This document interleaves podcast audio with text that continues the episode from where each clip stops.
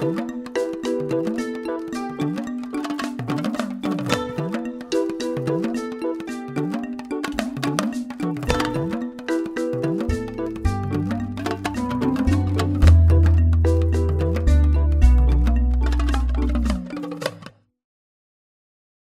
Bonjour, bienvenue dans le podcast de Thierno Alsan Sall, président du parti politique La République des Valeurs. Ce podcast évoquera les enjeux et les défis du Sénégal, mais aussi les grandes questions internationales. Notre pays célèbre cette année 61 années d'indépendance, dans un contexte marqué par euh, de multiples crises. Pensez-vous, euh, Monsieur Sall, qu'il faille fêter euh, notre souveraineté comme le pensent certains afro-pessimistes? Oui, naturellement, euh, la liberté est toujours, euh, surtout pour une nation, est toujours euh, un grand moment à célébrer. Et il vaut mieux, être, comme disait l'autre, le cadavre d'un homme libre qu'un un homme, un esclave en liberté et en vivant. Donc sous ce rapport, nous devons être fiers de ce que nous soyons aujourd'hui capables d'imprimer à notre destin le cours que nous aurions éventuellement choisi. Mais il est certain que nous avons du mal encore à nous dépêtrer de la colonisation. Certains parlent de néocolonisation dont on voit les, manifestations sous diverses formes. Mais il est certain qu'en 60, nous avions des défis immenses. Euh, après avoir traversé beaucoup de siècles d'acculturation, d'abrutissement, de, de, lavage de cerveau, nous avions à construire une nation parce que la nation sénégalaise en tant que telle n'avait pas historiquement été une réalité dans un État et une république.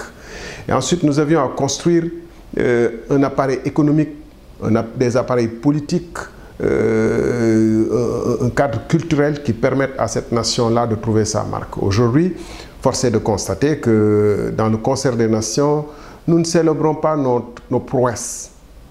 Récemment, un pays africain s'est gossé d'avoir lancé son premier satellite. D'autres nations qui sont qui ont accédé à la souveraineté dans les mêmes conditions et au même moment que nous construisent des robots, les téléphones on, nous envahissent le monde par leurs téléphones portables. Nous, nous nous caractérisons parce que l'autre, le président américain, euh, le dernier, avait appelé The Whole Shit Nations, euh, les, les, pays de...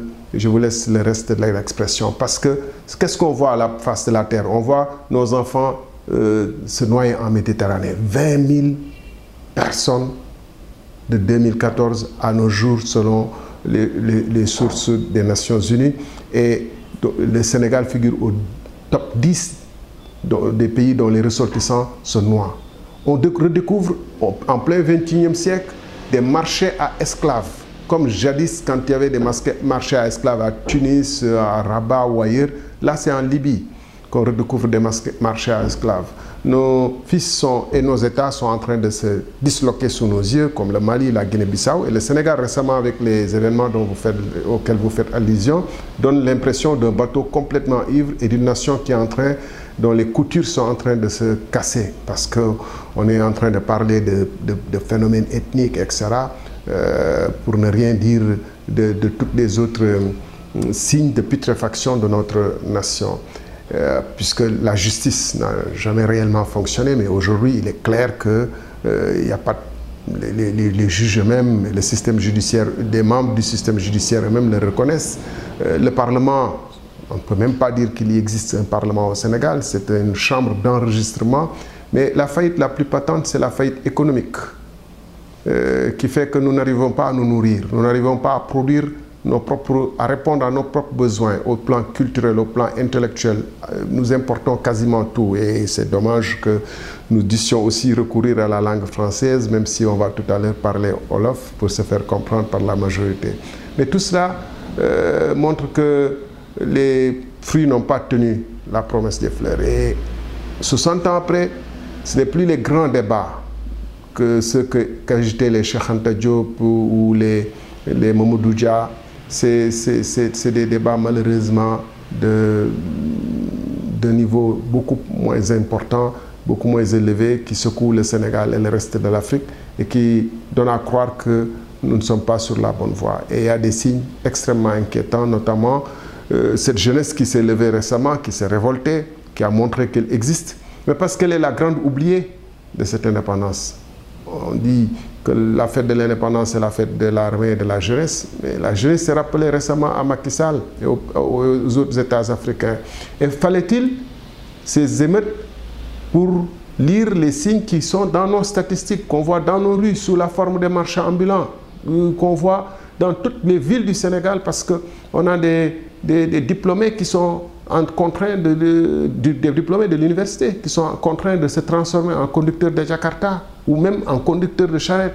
On a vu des jeunes qui ne peuvent vivre qu'à travers les pousse-pousse ou d'autres métiers d'expédients.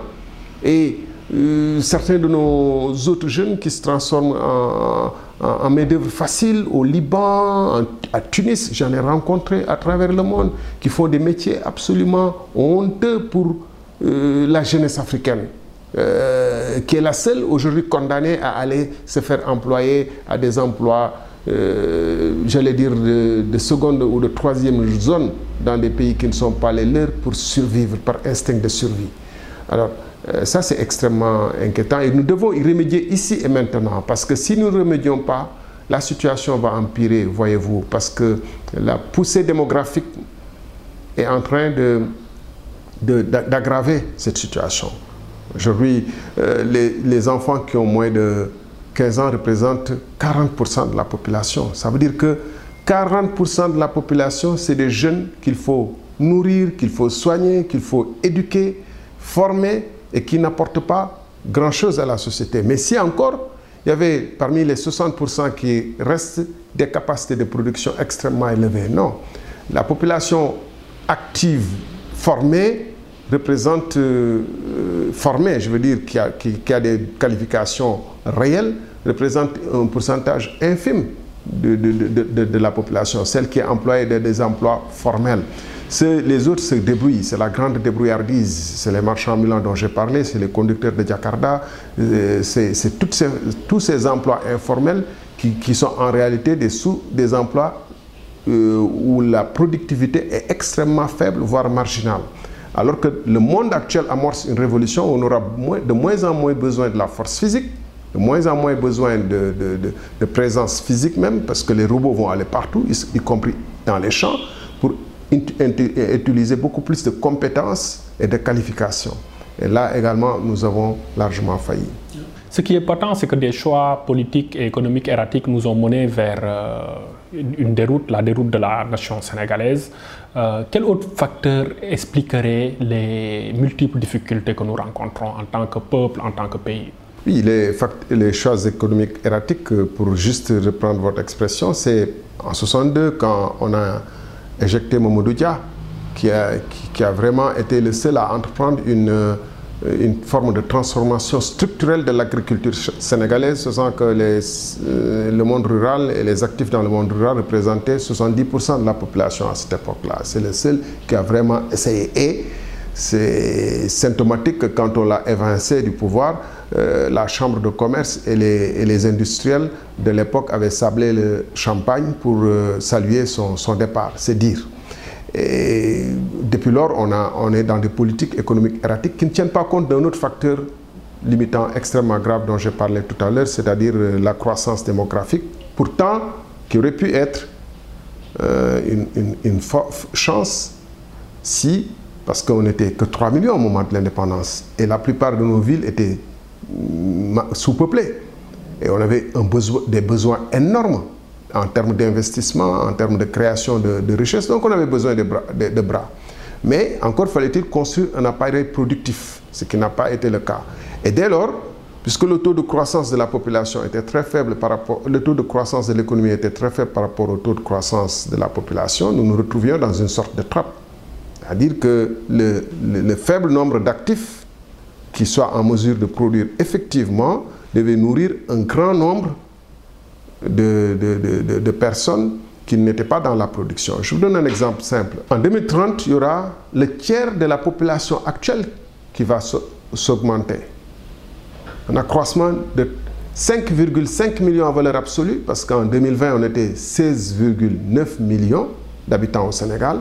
Et en 2030, il y aura donc 5,5 millions de personnes supplémentaires à loger, à soigner, à nourrir, à éduquer. Il faut construire pratiquement le tiers de notre infrastructure actuelle en termes d'école, de postes de santé, de maternité, de routes, etc., pour pouvoir maintenir le même indice de développement actuel, qui est loin d'être satisfaisant. Comment faire? Hein?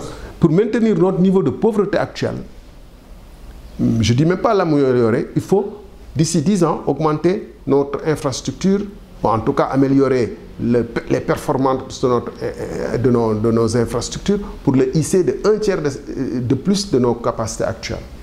Et ça, c'est un défi colossal. Parce que toutes ces personnes, ça, peut être, ça aurait pu être des, des opportunités de créer des emplois nouveaux parce que c'est des besoins nouveaux, etc. Mais encore faut-il que notre appareil de production puisse y répondre. Or, qu'est-ce qu'on voit? De 2012 à nos jours, on a emprunté près de 8-9 milliards, 9 000 milliards de francs CFA qui sont entrés où? Qui sont entrés dans des investissements qui ne sont pas producteurs de richesse. Certes, il y a eu augmentation de la capacité de forage, certes, il y a eu augmentation de l'électrification rurale, mais en termes de création de, richesses qui puissent donner à manger, créer des emplois, faire des, des tables bancs nouveaux, nous donner des recettes fiscales qui augmentent notre capacité à construire des écoles et à répondre aux besoins de postes de santé, absolument rien. Et le plus grave, c'est que aujourd'hui, chaque année, il y a 300 000 jeunes qui entrent dans le, dans le milieu, de, dans le monde de l'emploi. Il y a à peu près 30 000 emplois formels qui peuvent être créés, bon an, mal an, et encore. C'est-à-dire que les 10, les 10%. Tout le reste, ils vont aller dans des emplois informels. Et je vous rappelle encore une fois que nous sommes dans un monde où la main-d'œuvre physique, c'est-à-dire la main-d'œuvre non qualifiée, aura de moins en moins de place puisque les robots vont se substituer aux êtres humains et, vont concurrencer les êtres humains. Même dans les champs, on aura des véhicules qui vont être conduits sans, chauffeur. On aura des supermarchés qui vont évoluer sans caissière. On aura des stations-service qui vont se passer de, pompistes, etc. Donc on va dans un monde où on aura de moins en moins besoin de métiers non qualifiés. Donc les défis qui, qui, attendent nos États sont immenses. Et les crises, comme celle qu'on vit, auraient dû être des moments de remise en cause profonde et de, de dialogue national important sur les choix stratégiques et de remobilisation du peuple pour se mettre sur, enfin sur le rail. Parce que c'est possible. Sankara nous a donné cet exemple quand il est venu, mais on voit aussi d'autres pays africains qui sont en train d'utiliser ces voies-là. Le Cap-Vert à côté est en train d'avancer beaucoup plus sérieusement que nous le faisons. Mais nous, les crises politiques, les crises économiques sont des occasions pour s'enfoncer davantage dans la politique politicienne.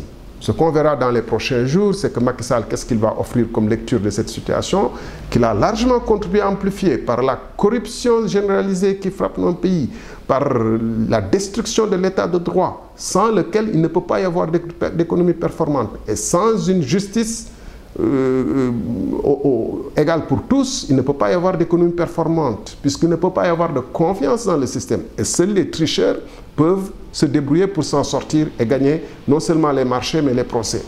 Et donc, Macky Sall va nous offrir quoi? Va nous offrir un gouvernement euh, à nouveau, en, en, en, reprenant les mêmes hommes, peut-être en faisant du Mburok un peu plus light ou un peu plus hard, selon la lecture qu'il en fera. Euh, mais ce n'est pas, pas fondamentalement euh, en, nous jetant des sucettes et en nous jetant des, en faisant du plâtre euh, sur des, des, jambes en bois qu'on corrigera le mal du Sénégal qui est profond. Vous semblez décrire des tensions et des défis presque insurmontables et une certaine élite politique qui semble être vraiment dépassée. Et justement, la jeunesse sénégalaise semble être la grande perdante. Une partie de, de, d'elle, vous l'avez bien expliqué, veut fuir ce pays, veut aller euh, en Occident. Une autre partie cherche désespérément du travail. Et celle qui reste euh, se débrouille tant bien que mal en s'insérant dans, dans le tissu informel. Euh, en vendant aussi des babioles qui sont fabriquées, produites à milieu d'ici. Quelle promesse et quelles solutions tenez-vous à cette jeunesse-là Mais justement, il faut reprendre les choses euh, à l'endroit. C'est-à-dire d'abord, euh, et, c'est des choses qui se tiennent de manière dialectique, j'allais dire. D'abord, un appareil productif qui utilise nos capacités. Qui, nous sommes un pays relativement bien irrigués, nous ne pouvons pas dépendre uniquement de la pluviométrie pour pouvoir nous en sortir. Donc nous devons utiliser chaque centimètre carré de terre arable du Sénégal pour faire pousser ce qu'il est possible d'y faire pousser, et redonner au paysanat son lustre. C'est le premier métier, c'est le métier le plus noble, celui qui vit à la sueur de son front et on doit pouvoir s'en sortir.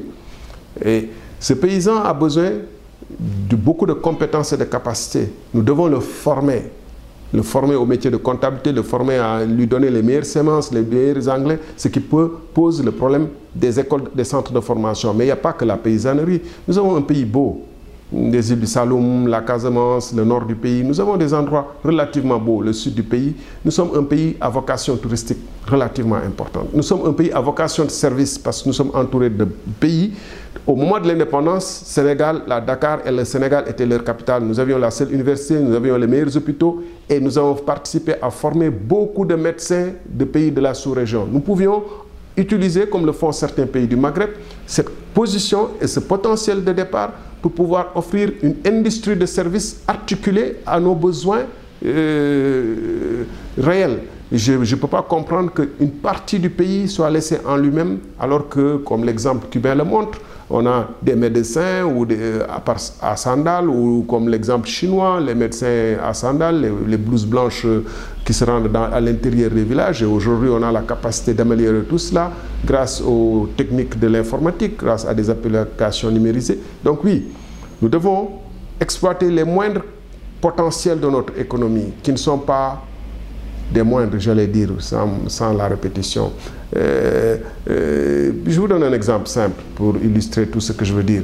Nous exportons bon an, mal an, des centaines de milliers, voire plus d'un million de peaux de moutons entre les de, bovins et de caprins, entre les fêtes de Aïd, les Magal, les Mauloud, extra, les naissances, tout ça. Et qu'est-ce que nous exportons? Nous exportons le travail. Nous exportons après notre devise, puisque tout ça nous revient sous forme de babouches, de sacs de cuir, de, etc. Sommes-nous frappés d'une malédiction pour être incapables d'utiliser ces centaines de milliers de peaux et de créer une véritable filière de cuir. Et quand je dis filière, c'est toute une chaîne de valeur qui permet de la tannerie jusqu'à la, jusqu'à la, euh, au produit fini, en passant par toutes les formations qui vont avec, les banques qui doivent accompagner, le marketing qui doit accompagner, les assurances, tous les métiers connexes qui doivent venir autour pour pouvoir créer une véritable filière où on a effectivement euh, des compétences et un savoir-faire tel que les Italiens se gaussent d'en avoir, tel que les Marocains ont su réussir à l'avoir, tel que, etc. Et ça, ça s'apprend. C'est pas, quand même pas envoyer comme ça des satellites euh, sur la Lune pour l'instant. C'est pas ce qu'on nous demande. Et ça, ça demande une volonté politique de construire quelque chose. Le, peu qu'on a su réussir à construire, c'est grâce à la volonté de l'État. Vous voyez, la filière touristique n'est pas née comme ça au Sénégal. Euh, Cap Sali, ça a été la volonté de l'État. Et si un État n'ici était pas investi sous Senghor, aujourd'hui, on n'aurait pas trouvé même le potentiel touristique. Qu'est-ce qu'on y a rajouté? Il faut la force de la volonté qui s'exprime à travers non pas des ouvrages tape à l'œil qui, qui, qui, qui, qui donnent un bilan facile et rapide, comme Centre Abdou Diouf, Dakar Arena ou autres qui, qui, qui, donnent un bilan rapide, mais qui n'ont pas une, un impact important sur la capacité de production de richesses et de valeur ajoutée. Il nous faut plutôt un travail de fourmi avec un plan bien conçu et surtout pour la jeunesse, c'est l'opportunité, la seule opportunité pour diversifier les formations, aller vers des formations euh, professionnels. Puisque tout le monde ne peut pas être master 1. Faut, il nous faut des artisans dans la boulangerie qui serviront tous les hôtels, etc., qui mettront dans la restauration. Et un chef, chef aujourd'hui en France, il est, il est très coté, ou en Europe, il est très coté. Il nous faut des, des spécialistes dans le cuir. Et un designer ou un, créateur dans ce domaine-là, surtout quand il utilise sa main, mais il est, très bien rémunéré. Il nous faut des gens qui soient capables de faire euh, de l'horticulture, de faire des fleurs dans les zones où on peut faire des fleurs dans ce pays, parce que ça rémunère bien. Il nous faut des gens qui sachent réparer les machines euh, dans, les, centres hospitaliers, qu'on forme dans ces métiers-là, parce qu'on a un système hospitalier public et privé relativement dense qui puisse servir à nos propres besoins aux besoins de la sous-région. Et ça, c'est des formations, mais aujourd'hui, quand quelqu'un a le bac, quelles sont les formations qui s'offrent à lui? S'il a fait lettres, euh, il a trois ou quatre filières, les mêmes droits, sciences humaines, sciences, etc. Ça débouche à quoi ultérieurement? Le barreau est bouché, les NAS recrutent peu de, juristes, etc., etc. On fait quoi avec Les autres, ils, font, ils, ils vont dans les formations privées, c'est pour aller faire quoi? Quelle employabilité y a-t-il derrière?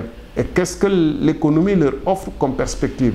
C'est pourquoi Macky Sall en est réduit à des expédients chaque fois qu'il est coincé, il sort une enveloppe de des milliards qu'on nous annonce, mais dont il faut vérifier la réalité, pour des projets Johnny Johnny, qui n'ont pas de viabilité de plus de 2, 3 ans, 4 ans.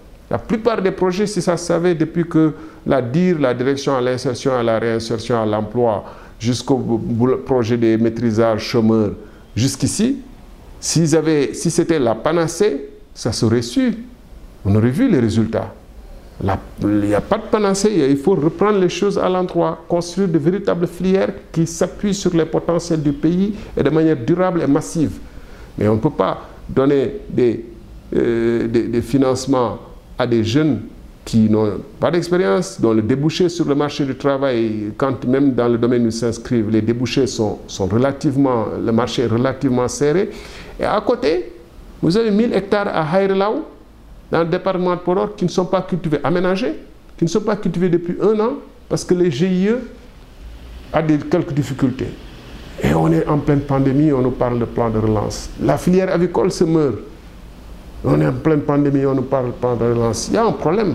Et comme je dis tout à l'heure, je le résume encore, Macky et depuis les gouvernements libéraux de manière générale, n'ont jamais pris la question de l'économie au sérieux comme un problème de développement à long terme du pays, articulé à d'autres euh, questions de formation, de, remise en place d'un état de droit, etc. Prenez ça comme euh, un, outil, un instrument de politique. Quand ça va mal, il, donne des calmants ou des sucettes à la population le temps que cette crise-là soit passée et attendre la prochaine crise en espérant que la prochaine crise ne les trouvera pas ici. On ne gère pas un pays comme ça et c'est pourquoi nos nations, malgré les indépendances aujourd'hui, euh, ne se font même plus tellement respecter. En 1960, euh, au moment de célébrer l'indépendance, euh, les États-Unis avaient envoyé leur vice-président, beaucoup de pays avaient envoyé des délégués. Aujourd'hui, tous les pays sont indifférents à ce qui se passe. Non-africains sont indifférents à ce qui se passe chez nous. Parce que nous ne représentons plus quasiment grand-chose. En 60, nous avions l'espoir les gens pensaient que nous allions, qu'il y a une certaine logique, une certaine, une certaine j'allais dire même, euh, démarche naturelle qui nous conduirait à un minimum d'émancipation.